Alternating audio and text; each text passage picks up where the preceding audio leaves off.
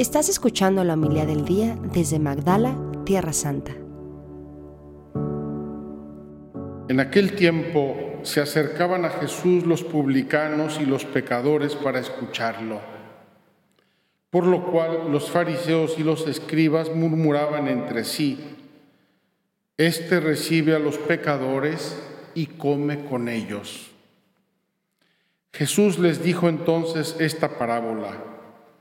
Un hombre tenía dos hijos y el menor de ellos le dijo a su padre, Padre, dame la parte de la herencia que me toca. Y él les repartió los bienes. No muchos días después, el hijo menor, juntando todo lo suyo, se fue a un país lejano y allá derrochó su fortuna viviendo de una manera disoluta.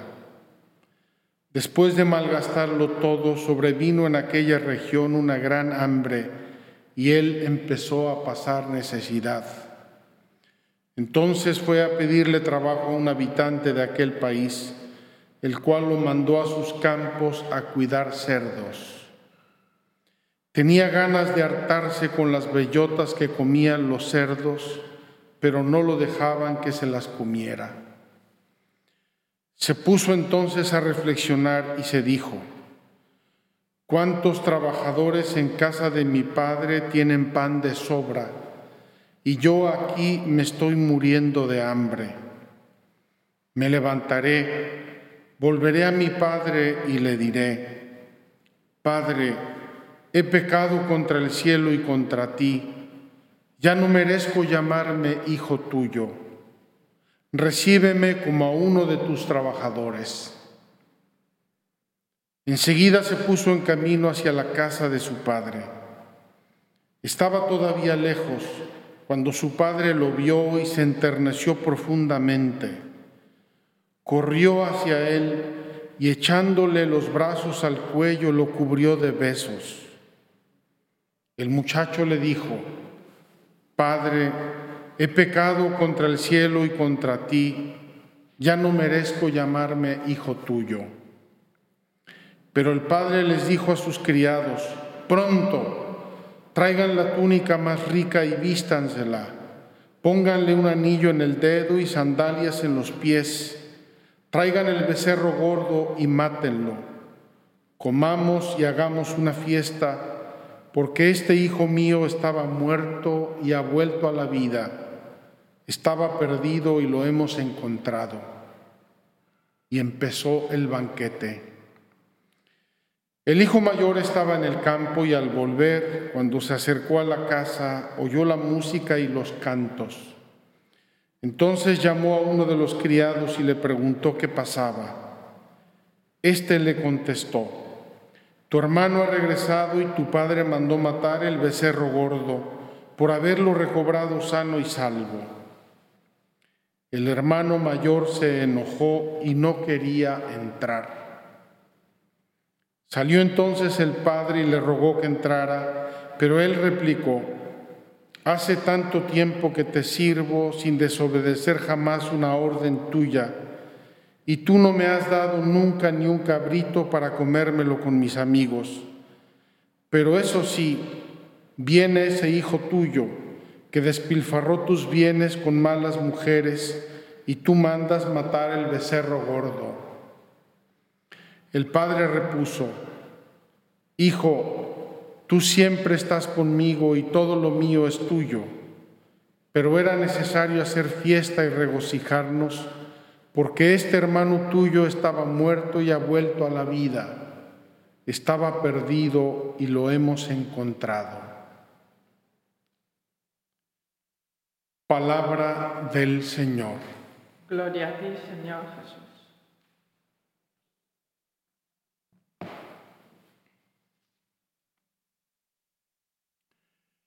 queridos hermanos,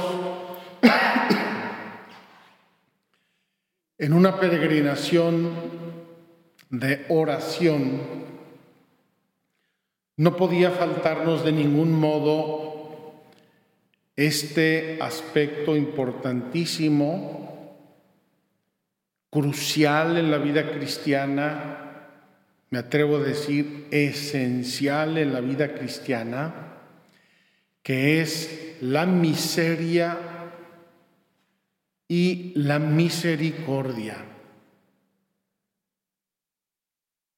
Hace unos días estaba yo contemplando un precioso atardecer y me gustó especialmente porque había unas nubecillas que hacían que la luz del atardecer resplandeciera todavía más. Si no hubieran estado esas nubecillas, probablemente ese atardecer hubiera sido común, incluso un poco insípido. Pero estaban allí esas nubecillas y hacían que los rayos del sol resplandecieran, se reflejaran y pasaran los rayos en medio de las nubes y se veía bellísimo. Lo gocé, lo gocé profundamente ese atardecer. Y pensé, probablemente nuestros pecados e imperfecciones sean esas nubecillas, esas nubecillas que hacen que la luz de la misericordia de Dios resplandezca más, porque se ve, se palpa, se siente, brilla la misericordia de Dios precisamente en nuestros pecados, en nuestras caídas, en nuestras infidelidades, en nuestras imperfecciones.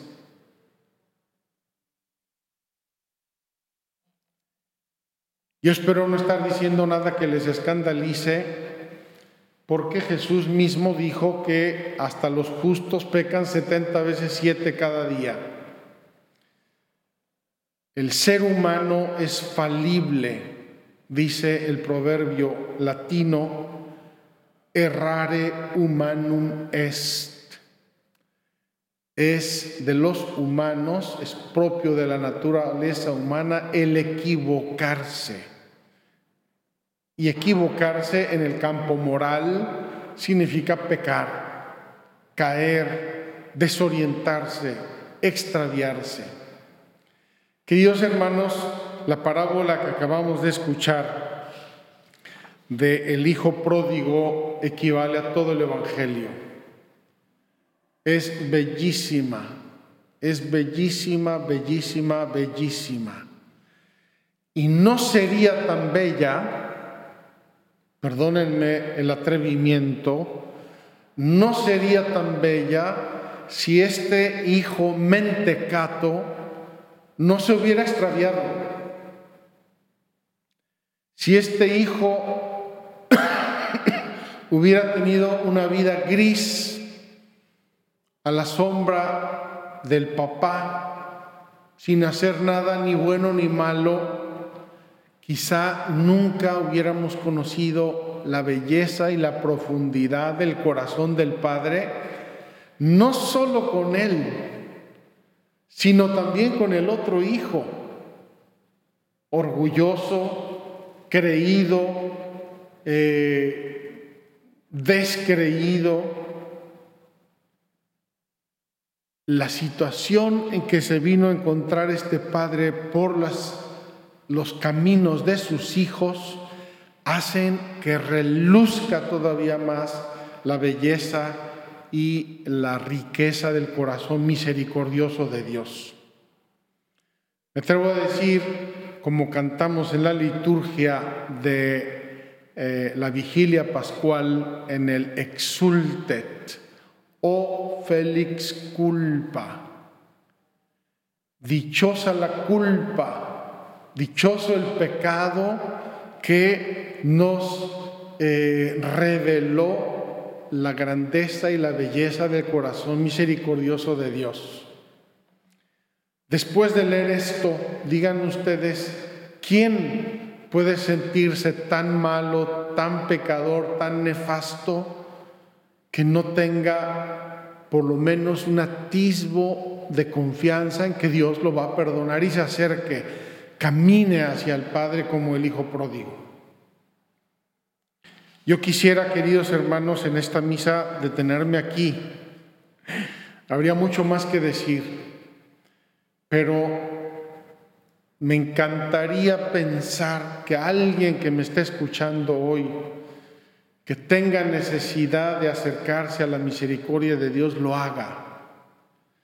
Sería la mejor peregrinación del mundo mundial si alguien se levanta desde su pecado, desde su extravío, desde su debilidad y cree en que Dios Padre misericordioso lo va a abrazar cuando vuelva a Él y vuelve. Sería lo máximo de nuestra peregrinación, un solo pecador extraviado que se reconciliara sinceramente con Dios y descubriera el amor misericordioso de Dios, valdría la pena de toda la peregrinación que hemos hecho y que estamos haciendo y que vamos a hacer. Pero no basta. La, riqueza de la liturgia sigue reverberando hoy la belleza del amor de Dios. Y nos dice del libro del profeta Miqueas, que Dios va a coger nuestros delitos y los va a tirar al fondo del mar. No le interesa a Dios estarnos eh, recriminando nuestras faltas, nuestros pecados. No quiere hacerlo. Él olvida. Él dice, volverá a compadecerse de nosotros, aplastarán con tus pies nuestras, nuestras aplastarás con tus pies nuestras iniquidades, arrojarás a lo hondo del mar nuestros delitos. Dios quiere tomar nuestros pecados, por más feos, por más humillantes, por más graves que sean, quiere tomarlos, que se los demos y los va a aventar al fondo del mar. Si esa imagen es ahora fuertísima, pero hay sondas, hay submarinos, hay muchas cosas para ver el fondo del mar. Hace 2500 o 2800 años, cuando se escribió este libro, era impensable. Lo que se cayó en el mar, se cayó en el mar para siempre, jamás nadie lo va a sacar. Y eso es la imagen que Dios quiso tomar, revelarnos para decir, hasta dónde quiere perdonar nuestros pecados. Y el salmo, dado que hoy estamos con los salmos, eh, el salmo de hoy es, es el sello así cincelado en piedra. El Señor es compasivo y misericordioso. El Señor es, es una definición de Dios. Dios se identifica con la compasión y la misericordia. Y luego sigue todo el salmo describiendo cómo Dios no le interesan nuestros pecados, nos perdona, le interesamos nosotros, sus hijos amadísimos.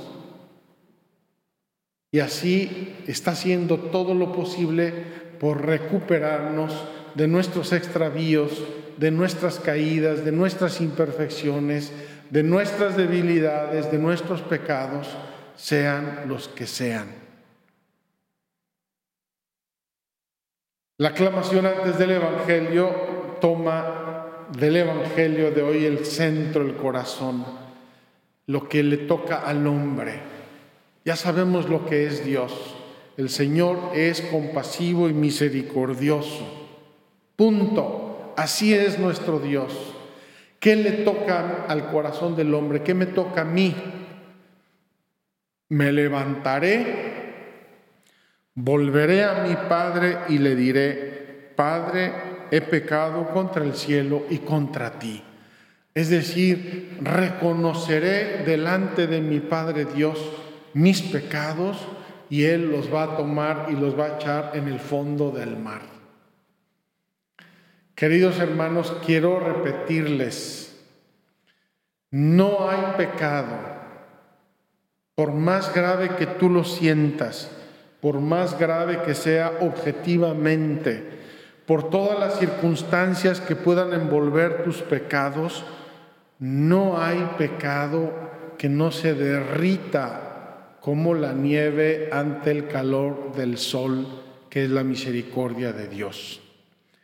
Y más aún, esos pecados van a ser esas nubecillas del atardecer que hacen resplandecer aún más la belleza de la luz, el calor del sol, el juego de colores que Dios quiere que experimentemos precisamente en nuestros pecados. Hay santos que han llegado a decir que aman sus pecados, que los aman con todo su corazón, no por el pecado, obviamente, sino porque en ellos han experimentado el amor, el perdón y la misericordia de Dios. Queridos hermanos, eh, hoy nuestra peregrinación nos lleva a ese rincón bellísimo de la confesión, a ese rincón de la conversión, a ese rincón de la misericordia, a ese rincón del encuentro personal, íntimo, irrepetible con Dios nuestro Señor. Aprovechémoslo. Es parte de nuestra cuaresma, es parte de nuestra oración cuaresmal el levantarnos como el Hijo pródigo y el volver a la casa de nuestro Padre Dios. Vamos a encomendarnos, vamos a encomendar a ese peregrino, a esa peregrina que teme salir de la caverna de su pecado. Vamos a encomendarlo hoy, especialmente vamos a pedirle a Dios que tenga la fortaleza, el coraje, la humildad, la grandeza de alma de levantarse y de volver a la casa de nuestro Padre Dios. así sea. Muchas gracias por escucharnos. Si quieres conocer más acerca de Magdala, síguenos en YouTube y Facebook.